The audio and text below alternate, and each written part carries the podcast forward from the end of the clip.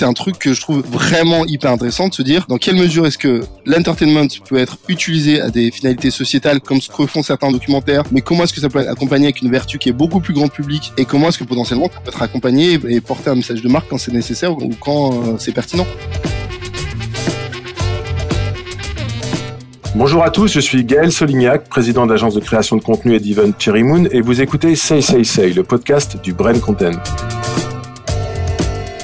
Pour ce premier épisode post-confinement, enregistré par téléphone, j'ai le grand plaisir de vous proposer un échange à bâton rompu avec Wal Badamosi Oyekamni, fondateur et président de Darwin, une agence de création parisienne-berlinoise, partenaire de Spotify, YouTube, Groupe Bell, Canal+, Netflix, mais aussi Hermès, Air France, j'en passe et des meilleurs.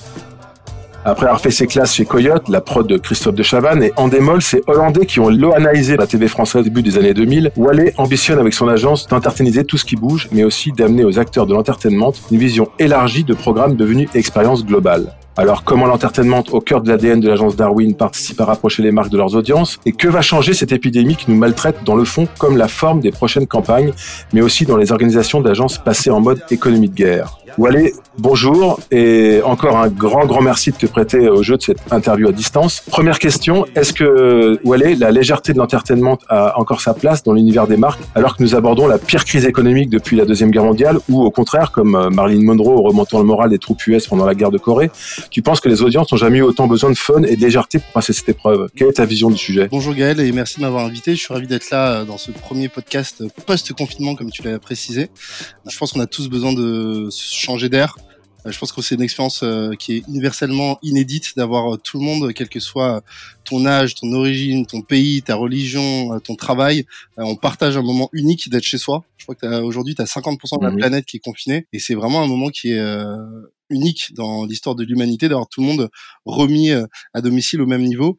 Et je pense que dans ce contexte-là mhm. commun à tous, le besoin de se divertir, de se changer les idées, de s'oxygéner la tête, il est plus vrai que jamais. Quoi. On l'a vu euh, en France là. Je crois que les audiences sur le mois de mars, elles sont à 4h30 par foyer français. On disait que la télévision mhm. était morte. Euh, c'est quand même un très très bel indicateur que que si la télévision était morte, en tout cas, bah, c'est une très belle résurrection. Et je pense qu'effectivement, humainement, on a besoin de continuer à explorer des nouvelles histoires, à se changer les idées, parce que le quotidien n'est pas joli joli euh, pour les raisons sanitaires qu'on connaît, économiques dans lesquelles on est, qui dans les mois qui suivront. Donc, je pense que la réalité, c'est que le besoin humain naturel, ça sera de continuer à se divertir, donc musique, jeux vidéo, euh, œuvres audiovisuelles, littérature. Et dans ce contexte-là, je pense que certaines marques euh, peuvent trouver la pertinence dans le fait de communiquer, d'offrir aussi euh, de l'entertainment à leurs consommateurs mais il faut que ça soit pertinent. J'ai l'impression que là, effectivement, tout le monde s'est mis en économie de guerre et que le ton n'est quand même pas, le temps n'est pas forcément à, à la fantaisie. Alors, euh, toi, tu penses que des, des marques qui, ont, qui sont légitimes sur des univers un peu plus cool, un peu plus jeunes, peuvent continuer à, à entertainiser euh, les consciences avec des campagnes euh, un peu un peu décalées? Je pense d'ailleurs Burger King, nos amis de Buzzman, qui ont, qui ont fait une campagne d'affichage sauvage là autour du fait que les gens n'avaient pas le droit d'aller au Burger King en ce moment. Mais est-ce que tu crois qu'on peut avoir de l'humour sur ce qui se passe, sur les drames sociaux comme humains tout simplement, qui se passent autour de nous c'est une histoire de pyramide des besoins. Le besoin primaire, mmh. tous aujourd'hui, c'est un besoin de bonne santé, de réconfort, de savoir que les choses vont bien se passer. Donc en fait, c'est évident que le, mouvement ou les initiatives de LVMH ou de Bacardi euh, qui produisent du gel hydroalcoolique ou des masques, c'est le, c'est mmh. fondamental en fait. Ça, c'est le bas, c'est la base de la pyramide et c'est ce qui importe le plus tout le reste est, anecdotique. Mais au-dessus de cette pyramide, je pense que le besoin de continuer à se divertir et de changer l'idée, il a du sens, pas dans un temps immédiat, mmh parce que le temps n'est pas à ça. Je pense que cette crise ou cette récession va être malheureusement une récession de, moyen terme, de mois en fait, voire d'années. Dans mmh un contexte comme celui-là, notre quotidien a été bousculé brutalement depuis quatre semaines ou un peu plus. C'est une réalité de désormais, on a besoin de masques, on a besoin d'être confiné. Dans les semaines qui vont suivre et dans les mois qui vont suivre, on va du coup reprendre un nouveau rythme de vie, parce que là on est dans une économie de guerre, on va mmh reprendre un nouveau rythme de vie, et dans, dans le, ce rythme de vie, la partie de plaisir, de divertissement et de loisir aura encore plus sa place, comme d'habitude. Mais du coup dans une forme qui devra s'adapter aux contraintes sanitaires, aux contraintes d'espace, aux contraintes de temps et aux contraintes de budget qu'on aura. Donc je pense qu'effectivement ce, ce besoin qu'on aura secondaire de se divertir viendra dans un temps qui sera combiné aussi au fait qu'il fait beau dehors, que du coup tu auras plus envie de sortir. Est-ce que le confinement permettra de recréer des événements et du lien et d'offrir du divertissement, du spectacle aux gens en extérieur, je ne sais pas. Par contre, sur le digital, comme le chiffre l'indique déjà, la consommation est là, l'envie est là et le besoin humain est là. Ce qu'a fait euh, Buzzman, il y, a deux, il y a deux éléments. Il y a la première prise de parole qui a été faite sur comment est-ce qu'on adapte le produit Burger King chez soi et du coup la pyramide de Maslow mm. est tout en bas. Et le second mouvement qui a été fait comme tu l'as vu ça a été sur une offre de divertissement. Donc ça répond bien à l'idée de d'abord on travaille les basiques et c'est fondamental parce que tout le reste est accessoire quand tu es malade. Euh, d'abord tu, tu gardes les gens en bonne santé c'est la base. Et ensuite une fois que les gens sont en bonne santé qui sont dans, dans un, une forme de confort, hein, c'est une forme de confort de guerre, tu peux effectivement basculer vers euh, des besoins un peu secondaires comme le divertissement. Et d'ailleurs, comment chez Darwin vous vous adaptez à cette situation du coronavirus euh, au quotidien avec tes clients, ton business plan? Comment vous arrivez encore à bosser? D'ailleurs, est-ce que vous arrivez encore à bosser et comment? Alors, on arrive à, bosser et je pense que ça remet tout le monde, ça remet à plat euh, cette priorité qui était s'assurer que les gens soient en bonne santé. Je pense qu'avant même de penser à ton business, avant même de penser à quel va être l'impact du PNL, ça a remis tout le monde d'équerre en disant euh, je parle tous les jours à mon client, c'est pas mon client, c'est juste quelqu'un qui est en face de moi. Je veux savoir si cette personne est en bonne santé et si ses proches sont en bonne santé. Ça a été ça, je pense que la première semaine, la première dizaine de jours, c'est ça la question qui se posée fondamentalement. Et c'est le cas, ça va Autour de vous, tout, se porte, tout le monde se porte bien, ça va on a eu, Tous les gens se portent bien. On a eu des malades. Euh, on a eu des malades à l'agence. On a eu deux personnes qui ont été malades à l'agence, mais qui ont, qui ont recouvré de, de ça. Donc on n'a pas de cas critiques, donc euh, on touche du bois. En tout cas, les gens sont, sont globalement sains et, de, et, et se portent bien. Euh, mais effectivement, il y a eu beaucoup d'inquiétudes. Je pense qu'il y, y, a deux schémas, nous, sur, le, sur le, la santé des gens. Il y a la santé euh, physique et te dire euh, est-ce que tu es atteint du virus ou pas, est-ce que tu es malade ou pas. Il y a un élément qui suit très rapidement derrière, c'est la santé mentale, parce que je pense qu'on travaille mmh. une épreuve qui est hyper lourde en fait. Euh, et selon euh, le style de vie, selon l'âge, selon là où tu es confiné, les moyens que tu as à disposition, ton lien social, l'importance du lien social dans ta vie, ta capacité à gérer la solitude, ta capacité à gérer la charge de travail qui est différente, ça bouleverse énormément euh, ce dont on a et les angoisses pour l'avenir parce que là il y a effectivement la gestion du présent du temps présent et l'extrapolation de l'avenir et on sait et donc du coup nous qu'on a mis en place c'est euh, on a mis beaucoup de choses en place. Donc on a on continue de maintenir euh, on a une réunion avec euh, l'ensemble de l'agence toutes les équipes le lundi matin à 9h30 qu'on maintient en hangout comme on faisait pendant les grèves. On a on a créé une permanence en fait une permanence digitale. Donc le lien de ta réunion du lundi sur ce même lien vidéo tu peux de 9h à 19h retrouver quelqu'un de l'agence qui est là, qui, si tu veux juste faire une pause club ou une pause café. Donc c'est une permanente euh, où tu peux avoir quelqu'un avec qui échanger en visio si tu veux discuter de choses et d'autres. Donc on a, on a trouvé ça hyper important de maintenir cette notion de lien social et de lieu physique que tu as quand tu es physiquement à l'agence et de le maintenir aussi en digital pour que ceux qui se sentent esselés, ont besoin de parler, puisse retrouver euh, retrouver quelqu'un en permanence. Donc ça, on a l'a mis en place et on vient de démarrer une dernière initiative qui complète, en tout cas, qui est à, autre, à une autre échelle et je pense est aussi très pragmatique. Euh, c'est qu'on a mis en place en fait un coach qui accompagne en fait euh, n'importe quelle personne de l'agence dans la gestion de ce stress dans ce temps qui sont difficiles. Donc en gros, t'appelles, on te cale un rendez-vous, t'as 45 minutes avec un coach qui t'accompagne et qui te permet de t'exprimer en toute confidentialité sur les problèmes, qu'ils soient pro ou perso, parce que effectivement quand tu bosses de chez toi, il y a un espèce de de mélange pro-perso euh, qui se met en place mhm. se perd. Tu as des craintes pro-perso qui se mettent en place et donc du coup, euh, on considère qu'avec tous les efforts et la qualité des managers qu'on a à l'agence, on a quand même besoin d'être accompagné et que les équipes peuvent avoir besoin, besoin d'être accompagnées dans ces temps qui sont complètement uniques et inédits par un expert extérieur euh, qui a rien à voir avec ton management et qui peut t'écouter, entendre tes problèmes et t'aider à les résoudre. Donc, on a démarré ça cette semaine et on espère vraiment que ça, ça aidera les équipes et, et pas oublier que derrière, là, effectivement, la santé physique des gens il y a un enjeu psychologique euh, qui est aussi moins visible, mais ah aussi impactant. Quoi. Donc ça, pour nous, c'est hyper important. Et pour mettre un peu plus de légèreté aussi, euh, là, on est jeudi, on est jeudi 9 avril. Euh, ce soir, comme tous les jeudis depuis le début du confinement, on a, on a en place un blind test vidéo euh, qui est organisé par euh, les équipes euh, de Lou, qui est notre office manager, et mhm. du coup qui met ça en place. Et, c'est la quatrième semaine que je me prends une raclée par par les équipes. Mais en tout cas, c'est pareil, c'est une manière de recréer cette convivialité, de retrouver les gens qui t'aiment bosser et passer la journée dans un cadre un peu plus détendu, avec de la vanne, de l'humour, du plaisir et beaucoup d'entertainment. Ouais, c'est top. Bah, pour revenir à la, à la, genèse de ton agence Darwin, qui fêtera ses 10 ans au prochain, pourquoi tu as quitté à cette époque-là, quand tu l'as créé, le monde du flux pour celui des agences de création? je sais que tu as fait un court passage, un SAS chez Buzzman pendant un an, mais pourquoi tu as quitté encore une fois l'univers euh, feutré euh, des grandes et petites chaînes de, de télé pour revenir euh, dans la jungle de la création publicitaire? Parce que je m'intéressais très très fortement au digital et que quand j'ai démarré en 2011, je considérais que le meilleur endroit pour apprendre, comprendre le digital et le social media, c'était l'agence de pub et non pas le monde des médias dont je faisais partie, où j'avais découvert que malheureusement, effectivement, le, le virage du digital avait pas été été pris aussi vite que je le souhaitais. Donc je me suis dit, je veux avoir un temps d'avance en fait, sur cet univers-là. Du coup, je vais changer, je vais basculer dans un monde qui maîtrise un peu mieux le digital et surtout, j'allais faire mes gammes dans un dans une, une entreprise qui maîtrise bien le digital une fois que j'aurais fait ça, je serais plus à même de répondre aux problématiques digitales de l'univers des médias, de l'univers des marques. Et donc du coup, c'est comme ça que j'ai décidé de passer de l'univers du flux à l'univers de la pub en rentrant chez mmh. et en travaillant sur les médias sociaux et sur les créations de contenu. Quoi. Mon point de vue à l'époque, c'était que après dix ans de télé, j'avais compris comment créer du contenu mais que j'étais pas très fort mhm. pour le distribuer et que ça ça passait par une stratégie digitale une stratégie de communication et je me disais à l'époque que si j'étais à même après quelques temps de maîtriser ou en tout cas d'avoir une certaine connaissance en création de contenu c'était bien mais si je pouvais aussi être capable de marketer et de communiquer, ça serait mieux. Et en fait, euh, mon but, c'était de joindre ces deux pieds-là et c'est ce que j'ai fait en créant Darwin euh, quelques mois plus tard. D'accord. Tu parles effectivement de côté unique de Darwin dans, dans, l'entertainment du service des marques, ce qui est pas totalement vrai, parce qu'effectivement ça, ça, existait déjà avant 2011 et, ça existera bien après. Quelle originalité tu revendiques toi dans l'ADN que tu as avec tes équipes dans la gestion des, des projets, euh, dans l'ADN de Darwin, euh, tout simplement? Je, suis d'accord avec toi hein, que la, la, création de contenu pour les marques, elle existait avant nous, elle existera après nous s'il y en a après nous, ce que je ne souhaite pas. Mais en tout cas, là, je pense que la, force, la, force, a été l'histoire de timing. On est arrivé en timing avec une vraie connaissance des médias sociaux qui étaient euh, les plateformes de mhm. communication qui explosaient à ce moment-là, et avec la créativité qui, euh, je pense, avec une créativité et une exigence créative qui nous a permis de nous démarquer du reste du marché. Donc, je pense que c'est la combinaison mhm. entre contenu, social média et créativité qui nous a permis de monter une offre euh, initialement unique et après, cette philosophie d'exigence créative et stratégique nous a permis ensuite de déployer ça sur des nouvelles marques. Quoi. Donc, c'est une histoire de timing. Euh, on est arrivé, je pense, avec les, les, bonnes idées au bon moment. On nous a aussi laissé l'opportunité de, de, faire nos gammes et de montrer ce dont on était capable.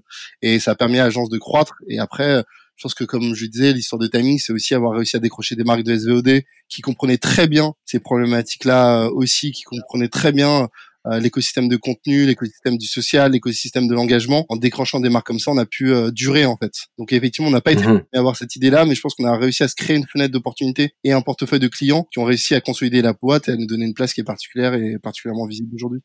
On dit Darwin Darwin, par oui, effectivement, Darwin, c'est le jeu de mots, mais moi je suis resté sur le, le Darwin. Darwinisme, mais effectivement c'est Darwin. Qu'est-ce que viennent chercher chez toi les, d'ailleurs les annonceurs de l'entertainment, euh, euh, des Orange, des Spotify, des, des Netflix, des YouTube, j'en passe, c'est des meilleurs, des Google en général. Qu'est-ce qu'ils qu trouvent chez toi qu'ils trouvent pas dans des agences de, de, création traditionnelles ou même les plus les agences de création les plus créatives Mais qu'est-ce qui fait la, la différence? Je pense qu'on a une expertise euh, du monde des contenus qui est très forte parce qu'en gros, quand tu regardes notre staff, c'est beaucoup de gens qui viennent du monde de l'entertainment, donc des anciens journalistes, mhm. euh, des gens anciens créatifs, des anciens producteurs de télévision, des producteurs de clips. Euh, donc c'est vraiment des gens qui sont baignés dans cet écosystème et qui ont une expertise forte euh, des enjeux et des problématiques business et usage mélangés mhm. à une partie des gens qui viennent de, du monde de, de la publicité. Donc c'est une combinaison qui est un peu particulière déjà euh, au sein d'une agence, euh, t'as pas que des gens euh, qui de l'ISCOM de de pub ou du Celsa quoi. T'as des gens qui ont fait des formations à l'INA et, et, du coup ce mélange là est hyper intéressant. Je pense qu'après il y a un aujourd'hui d'expérience. On arrive à maintenant quasiment dix ans après la, la, création de la boîte, on a créé, en tout cas on a lancé des marques, on a accompagné des marques dans des repositionnements, on les a accompagnés dans leur dans du rebranding et je pense qu'aujourd'hui stratégiquement et en termes d'effet d'expérience, on a vu beaucoup des cas de figure que les marques euh, qui se positionnent aujourd'hui peuvent euh, avoir comme challenge. Et je pense qu'on a aujourd'hui ce qu'on appelle une expertise sectorielle. On a travaillé mhm, avec du public, du privé, de la SVOD, du online, du offline, sur tout type de problématiques. Donc le problème que tu as, on l'a potentiellement déjà abordé par le passé avec succès. Ça ne veut pas dire qu'on refera la même chose parce que ça ne nous intéresse pas, mais ça veut dire qu'on a déjà un, point de vue sur des problématiques euh, qui peuvent être nouvelles pour nos, pour nos annonceurs. Ça, je pense que c'est quelque chose qui est assez intéressant. Et puis deuxième point, je pense que et c'est très bizarre de dire ça, mais je pense qu'on est une agence de gens sympas. Je pense que dans un écosystème. ce que j'allais dire, c'est C'est ce que j'allais dire. J'ai eu le plaisir de te croiser plusieurs fois et, je ne citerai pas d'autres noms en, en, en, miroir, mais je pense que ta philosophie de la vie, euh, ton approche de l'autre, ton respect de l'autre, euh, ça doit sentir dans ta manière de travailler avec tes équipes et donc avec tes clients, non? J'espère. Mais tu parlais du Darwin Code tout à l'heure et de, de notre système de valeurs. Dans notre système de valeurs, le R de Darwin, il symbolise le respect. Et avant qu'on rentre dans une ère de mhm. MeToo, euh, de diversité euh, et de tolérance, euh, moi j'ai toujours eu ce point de vue-là sur la création d'une structure. Moi je suis issu d'une minorité, je suis anglophone, j'ai un pas de la pub, donc vraiment je suis plutôt un corps étranger par rapport au secteur. Et il a toujours été important pour moi de faire de Darwin un endroit où les profils atypiques, nouveaux, différents, uniques pouvaient se retrouver, s'exprimer en toute liberté. Donc du coup, la, la, le respect qu'on demande des équipes entre elles, c'est quelque chose qui résonne très fortement quand t'es en 2010 et que t'es en, en pleine campagne MeToo et que un jour sur deux dans la presse spécialisée, il y a des scandales sur des gens qui ont des attitudes qui sont complètement obscènes nous on a été épargnés par ça. Mmh et je pense que c'est aussi quelque chose qui plaît parce que c'est en phase avec euh, le monde dans lequel on avait on a envie de bosser. Et puis il y a une réalité aussi euh, mon travail c'est de bosser dans le divertissement. Donc il y a une forme de légèreté euh, qu'on doit avoir. Il y a une forme de d'ouverture sur le monde qu'on doit avoir. On est là pour se raconter des histoires pour procurer du plaisir aux gens. Mmh si on fait pas déjà pour nous en interne c'est hyper dur de le mmh faire derrière pour tes clients et pour tes consos quoi. Et donc ça je pense que ça nous a aussi moulé dans quelque chose d'hyper bienveillant et d'hyper positif. Même si bah oui ça reste du business ça reste des challenges ça reste de l'organisation ça reste des RH, ça reste des problématiques à gérer de structure et de boîte. Et tu crois que ta culture africaine, d'ailleurs, tu parlais de tes origines nigérianes. Est-ce que tu es le Manu Dibango du Branded Entertainment alors Le bon père de famille, euh, j'ai eu le plaisir de commencer ma carrière avec Manu Dibango, que effectivement j'ai été très, très peiné par sa disparition euh, il y a quelques jours. Est-ce que tu crois que ça joue aussi dans la manière d'approcher euh, la gestion d'un collectif, d'un groupe, de raconter des histoires aussi bah, je, je sais pas, peut-être que c'est idiot ce que je dis. Non, non, non, pas, du tout. Je, je pense que c'est totalement vrai pour plusieurs raisons, parce que déjà je suis de culture anglophone. Donc moi je suis nigérian, mhm. euh, donc je parle anglais, donc j'ai je, je suis baigné dans un monde anglophone et que l'entertainment est quand même très anglo-saxon. Tout à fait. Il y a une cohérence déjà pour moi entre mon profil plutôt international et un monde de, de l'entertainment qui est euh, global, euh, qui est un des produits euh, au monde le, le, plus global. Donc ça, je pense que ça, ça joue. Deuxièmement, je pense que j'ai monté une, une, boîte où quand tu bosses à l'intérieur, il y a une vraie culture anglo-saxonne. C'est-à-dire qu'en gros, c'est une organisation qui est hyper plane, c'est une organisation qui est hyper mhm. directe, c'est très peu de politique. On n'est pas une boîte politisée comme certaines structures en France peuvent très vite devenir politisées. On a une culture de l'échec, tu vois, genre ce qui est quelque chose de plus anglo-saxon aussi. La culture de fail, c'est d'accepter de faire des choses qui ne marchent pas, les revendre publiquement en disant oui j'ai échoué, voilà ce que j'ai appris de mon échec. Et le fait d'accepter euh, mhm. l'échec de l'autre, c'est quelque chose qui est très anglo-saxon aussi. Donc indépendamment, je pense, de moi-même et de l'analyse, de la psychanalyse que j'ai pu faire de moi-même et de mon profil, je pense que oui, j'ai été très fortement, très lourdement influencé par la culture euh, anglo-saxonne dont j'ai hérité et que j'ai reproduit dans l'agence. C'est, c'est quelque chose qui est peut-être atypique, mais c'est indispensable et ça a été indispensable pour moi de choisir un nom d'agence qui soit anglais. C'est indispensable pour moi de recruter que des gens dès le début qui parlent anglais, d'avoir un site internet qui soit en anglais. D'accord. Même si on est, on bosse beaucoup pour la France, mon ambition a toujours été d'être le plus international possible. Et donc du coup, c'est oui lié au fait que je m'intéresse autant au marché francophone qu'au, marché anglo, anglophone, qu'au marché global. Donc oui, je pense que ça joue, euh, ça joue, même si c'est pas quelque chose de très calculé. Bon, écoute, on va revenir à des choses un peu plus légères. J'ai envie de te poser une question. Je sais que tu étais un grand fan de The Wired. Euh, au début des années 2000. Wired et The Wired, le, magazine et la série. Qu'est-ce qui te fait vibrer encore aujourd'hui dans ton métier, en gros? Ça, Tu préférais pas inventer des, la série euh, post-coronavirus plutôt que d'amener du flon-flon pop à, à des marques? Les deux m'intéressent en fait. Euh, ce qui m'intéresse, c'est de, c'est d'être juste et c'est le succès. En vrai, ce qui m'intéresse, c'est ça, c'est de faire quelque chose qui soit bien. Donc, que ça soit dans le cadre d'une campagne de marketing, que tu atteignes les objectifs de tes clients, que tes consos soient contents et que tu aies fait du bon taf, je trouve ça hyper excitant. Réussir un projet, je trouve ça excitant. Mhm. Produire un contenu qui est vu par des millions de personnes et qui voyage dans le monde entier, c'est charmé aussi. Donc, je trouve que les deux sont quand même hyper intéressants. Euh, une des choses qui m'excite aujourd'hui le plus, c'est euh, de voir grandir des gens. C'est vrai que mon rôle a un peu changé, évolué, et ce qui me plaît aujourd'hui, c'est de voir des gens grandir, quoi, voir des gens prendre des responsabilités, voir des gens se développer, s'accomplir en tant qu'être humain. Moi, c'est un de mes grands plaisirs. Et notamment, et c'est un peu paradoxal, mais quand j'ai des gens qui quittent l'agence pour aller faire des projets de malade, je trouve ça charmé, en fait. Ça me rend aussi hyper fier de voir des gens grandir chez moi.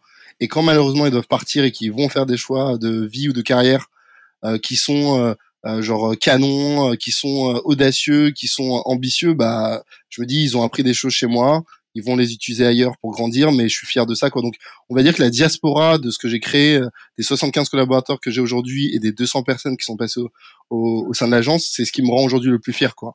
Que, tu vois, genre, je dis n'importe quoi, mais que Raymond, qui est une agence qui bosse dans, dans l'environnemental et le RSE, qui a été monté par deux anciens de chez moi, qui se sont rencontrés chez moi à Carton, je suis hyper fier de ça. Je suis hyper fier de me dire que euh, un stagiaire et un planeur se sont maqués pour monter une boîte qui cartonne, qui font un resto, euh, ils font un resto, une agence, euh, un peu de politique et je trouve ça hyper cool quoi. Je suis très fier d'avoir pu inspirer des gens qui font des trucs cool. Et à côté de ça, bah, tu as des équipes qui sont qui m'accompagnent depuis six ans. Mes directeurs de création sont arrivés en free et qui maintenant sont directeurs de création de 20, 30 personnes. Je trouve ça canon aussi, quoi. Vraiment, le, les deux sont, sont, des fiertés quasi paternelles, j'ai envie de dire, même si même si c'est pas euh, ce, type de lien-là, mais en tout cas, c'est une fierté que tu as de, de donner la chance à des gens de, de venir, de grandir et d'avoir des bons résultats. Quoi. D'ailleurs, par rapport à tes directeurs de création, ça n'a pas été toujours simple chez Darwin pour ce sujet, non? J'ai l'impression qu'il y a eu un moment où les gens passaient, s'arrêtaient pas. Pourquoi C'est à cause de ta culture euh, horizontale, par rapport à ton omnipotence, euh, euh, ou qu'est-ce qui fait que, ou peut-être pas ta manière un peu différente, euh, en, donc entertainment dans l'âme, d'apprendre les sujets, les campagnes. Qu'est-ce qui peut expliquer ce, ce point d'ailleurs bah, en fait, que, que tu as semble-t-il ouais, non, non, mais ça, ça c'est très clair, mais ça rejoint ce que je te disais un peu plus tôt sur la culture que j'ai. Moi, j'ai une culture du test and learn, quoi. Moi, j'ai pas peur de dire mhm. qu'effectivement, des directeurs de création, il y en a trois qui sont passés à l'agence. On a testé des gens qui sont brillants tu vois, qui sur le papier, en tout cas, sont brillants, qui avaient un, un, dossier et un background et qui sont canons. Et moi, j'ai envie de bosser avec des gens hyper talentueux et hyper forts. Donc, effectivement, on a recruté quand on a cherché à structurer la création et à senioriser la création des gens hyper talentueux. Euh, qui étaient hyper intéressés par la vision entertainment, dont on pensait qu'ils pouvaient la prolonger. Après, la réalité de, de, toute collaboration, de toute embauche, comme toujours, c'est comme un couple. Tu testes quelque chose, tu penses que ça va marcher, tu espères que ça va marcher. Après, euh, malheureusement, 9 fois sur 10 dans un couple, ça ne marche pas. Dans, dans le cadre d'un recrutement, c'est un peu, j'espère que les stats sont meilleurs, mais parfois ça marche pas. Et dans ce cas-là, il faut être capable de, de se le dire en toute sincérité, d'en tirer les leçons, d'apprendre et d'évoluer. quoi. Donc on, on, a testé des gens qui avaient vachement de talent, qui ont, qui ont pas réussi à finalement s'épanouir ou, à, ou à livrer ce qu'on ce qu'on voulait, ou il n'y avait pas une compatibilité assez forte. Et ça c'est normal. Hein. Enfin tu vois, euh, quand tu crées un lieu qui est assez unique, euh, avec une expertise sectorielle qui est assez forte, c'est dur de trouver des gens euh, de l'extérieur qui puissent la prolonger et, et, aller dans ce sens-là et l'enrichir. Donc, on a fait des tests, on n'a pas toujours réussi, et donc finalement, on, on, a fait ce qui est peut-être la solution la plus sage dans, dans notre cas de figure, c'était de faire grandir des gens qui étaient là déjà. De faire grandir des gens qui sont là et qui sont talentueux. Et ouais, j'ai pas honte de le dire. Hein. Franchement, je pense qu'il n'y a pas une personne qui, qui, monte une structure ou une aventure euh, collective qui se trompe pas, quoi. Et clairement, moi, patron d'agence, je fais, j'ai fait, je fais, je ferai encore des erreurs que j'assumerai et, et j'invite mes équipes à en faire, quoi. Mais faire des erreurs intelligentes, tu vois, se tromper parce que tu as pris un risque, parce que tu as essayé quelque chose, parce que quand ça paye pas, bah effectivement, c'est un échec mais quand ça paye, ça paye gros. Bien sûr. Avant de finir notre entretien, euh, quelles, quelles, innovations pour toi pourraient être la, les, next big things du branded entertainment et du brand content? Il y a un truc moi que, que je regarde beaucoup en ce moment, euh, qui est le, le social impact entertainment, donc ce qu'on appelle le SIE. Vous pouvez regarder sur Google et tout. C'est la combinaison que je trouve hyper intéressante entre comment est-ce qu'on peut changer le monde et comment est-ce qu'on peut créer du contenu. Et euh, ah. c'est cette intersection que je trouve hyper intéressante dans le monde dans lequel on est, c'est-à-dire RSE, coronavirus, entertainment. Tu vois, il y a une combinaison des trois. Et je pense que le moment dans lequel on est, qui est la redéfinition, le début de la redéfinition de l'économie, de la société dans laquelle on voudra vivre ensemble demain, elle passera par certains de ces piliers-là, quoi. Quête de sens, fondamentale. Et je pense que ça, ça va être un énorme challenge pour euh, toute la société et les agences peut-être encore plus. C'est de dire que des collaborateurs, leur quête de sens au à la sortie du confinement, elle sera encore plus forte qu'elle ne l'était avant. Et elle n'était pas basse avant. Hein. Donc tu vas, tu vas avoir cet enjeu-là. Donc quête de sens, en même temps euh, volonté de divertissement, euh, volonté de recréer du lien euh, quasiment physique avec les gens de ton entourage et, des tiens quoi que, que t'aimes. Et du coup, je pense que les marques vont avoir aussi potentiellement une place à jouer là-dedans. quand j'ai été jury à Cannes l'année dernière dans la catégorie entertainment, parce que c'est ce qui nous caractérise, ce qui a gagné, c'est un documentaire de Johnson Johnson sur la lutte contre le SIDA. Euh, tu regarderas en fait euh, où ça vous intéresse. Donc c'est c'est s'appelle 5B, euh, donc 5B. Ça a été totalement financé par Johnson Johnson. C'est un long métrage euh, documentaire de 90 minutes sur San Francisco les années SIDA, donc dans les la fin des années 70, début 80, sur comment est-ce que une, une aile de l'hôpital de San Francisco a géré les malades du SIDA que personne ne voulait toucher. Et c'est payé par Johnson Johnson. Et ça a été diffusé en festival et en cinéma. D'accord, ah ouais. C'est une balle. Enfin, c'est une balle. Et moi, c'est un truc que je trouve vraiment hyper intéressant de se dire dans quelle mesure est-ce que l'entertainment peut être utilisé à des finalités sociétales, comme ce qu'a fait Al Gore, comme ce que font certains documentaires, comme ce fait euh, Yann Arthus Bertrand et d'autres grands documentaires. Euh, mais comment est-ce que ça peut être accompagné avec une vertu qui est beaucoup plus grand public que des documentaires qui sont parfois niches?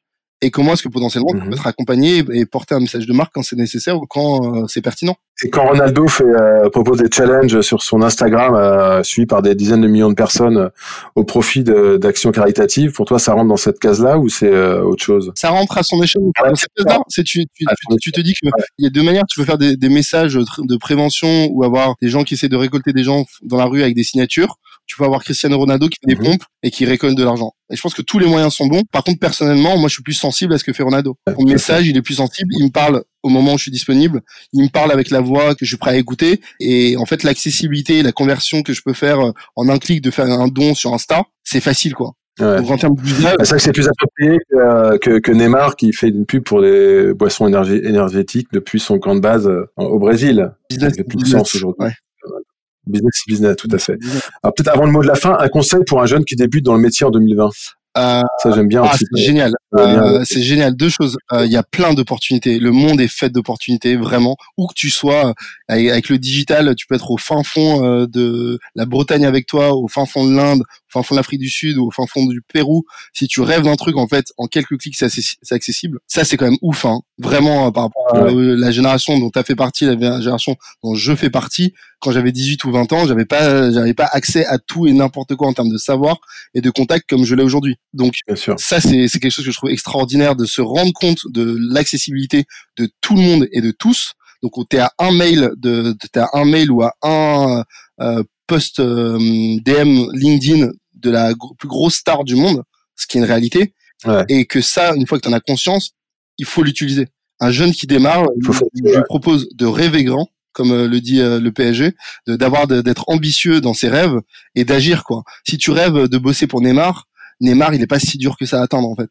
Si tu rêves de bosser pour euh, cette grande agence ou ce grand studio ou cette grande marque, en fait, il est pas si dur que ça à atteindre à condition que tu t'en donnes les moyens. Mais en tout cas, l'accessibilité, je trouve qu'elle est, elle est présente maintenant beaucoup plus qu'avant.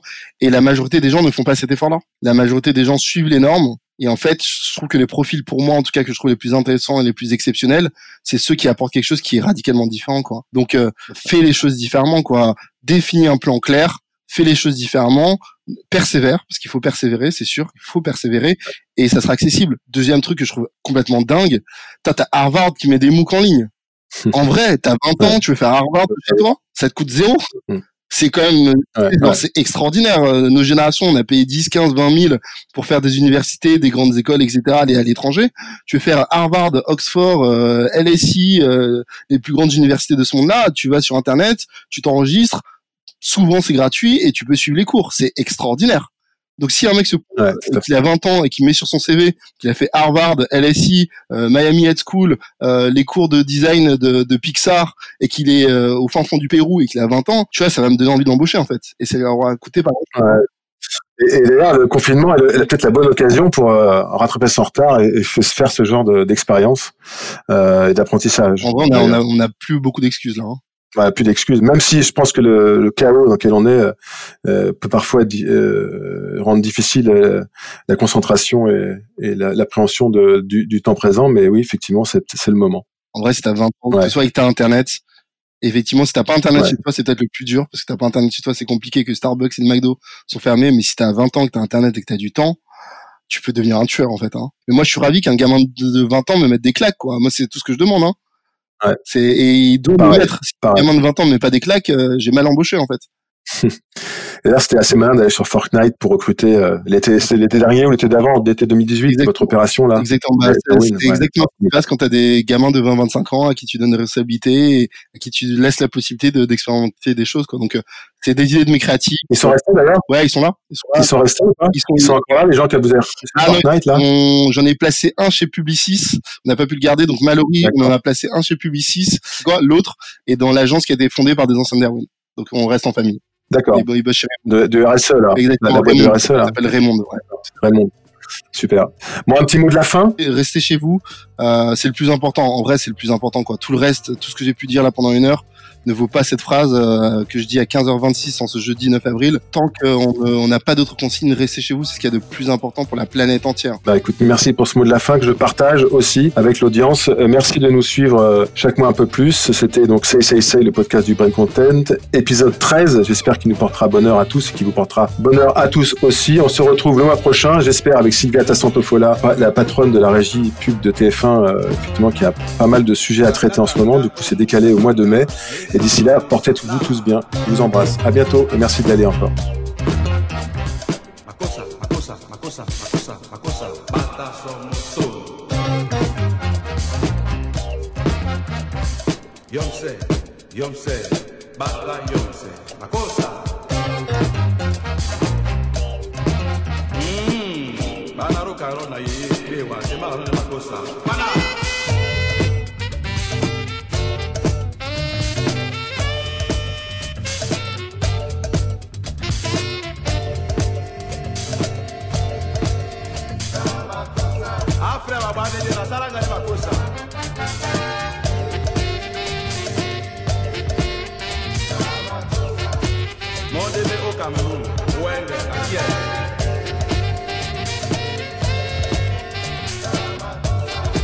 Nana Moani.